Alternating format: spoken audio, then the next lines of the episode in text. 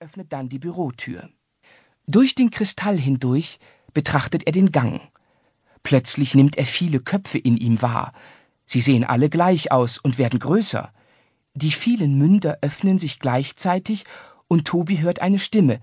Hallo, ich bin Marlene. Tobi lässt den Kristall sinken. Sein Herz schlägt schnell und stark. Ihm gegenüber steht eine junge Frau. Das muss die Praktikantin sein, von der seine Mutter gesprochen hat. Sie erinnert ihn an seine Cousine Paula, die gerade 16 geworden ist. Das vielfarbige Dampfexperiment fängt gleich an, sagt Marlene. Hast du Lust mitzukommen? So etwas hast du bestimmt noch nie gesehen. Tobi schaut zurück ins Büro. Er wollte doch noch einige Zeichnungen von dem Kristall anfertigen und sollte auf seine Mutter warten. Genau in dem Moment drückt ein Luftzug die Bürotür hinter ihm ins Schloss. Also gut, denkt Tobi und seufzt.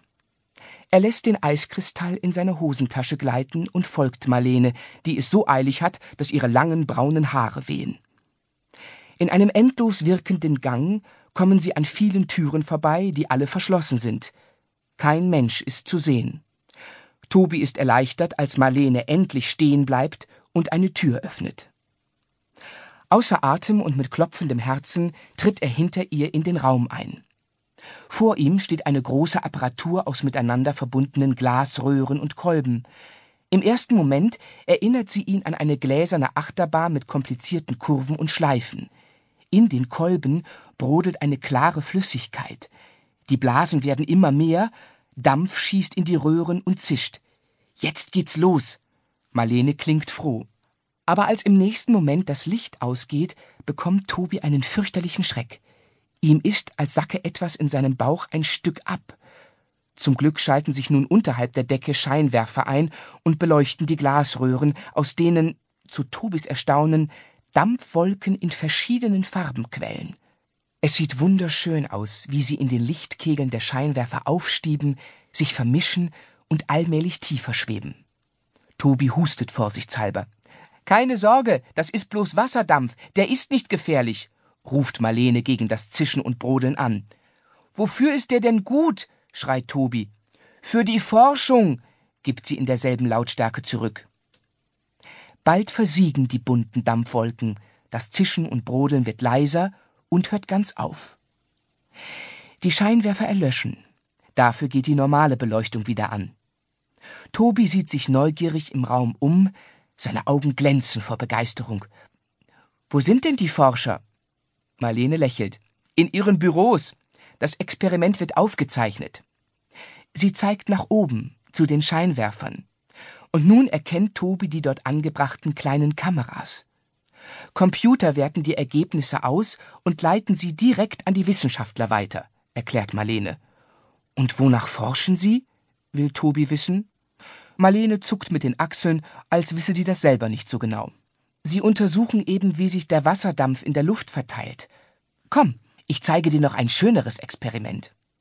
Noch schöner? Tobi sieht in Gedanken die bunten Dampfwolken vor sich aufsteigen. Doch sie verschwinden plötzlich, als ihm seine Mutter einfällt. Bestimmt macht sie sich Sorgen, wenn sie ins Büro zurückkehrt und er ist nicht da. Marlene führt Tobi sanft am Arm aus dem Raum heraus. Die Besprechung wird heute sehr lange dauern, also keine Sorge, wir haben genügend Zeit.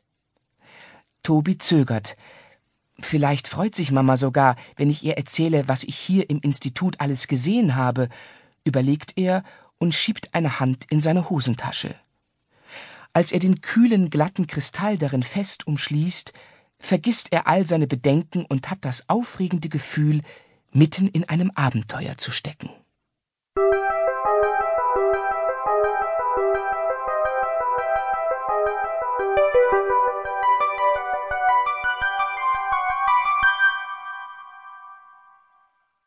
Wie Astronauten in der Kältekammer. Tobi und die Praktikantin Marlene gehen durch einen der vielen langen Gänge im Institut für Wasserforschung. Sie gehen an vielen verschlossenen Türen vorbei. Bis auf ihre Schritte hören sie nichts. Merkwürdig, denkt Tobi. Außer uns scheint niemand hier zu sein. Aber in so einem großen Institut müssen außer Mama und Marlene doch noch andere Menschen arbeiten. Ob die etwa alle in der Besprechung sind? Ihm ist nicht besonders wohl zumute.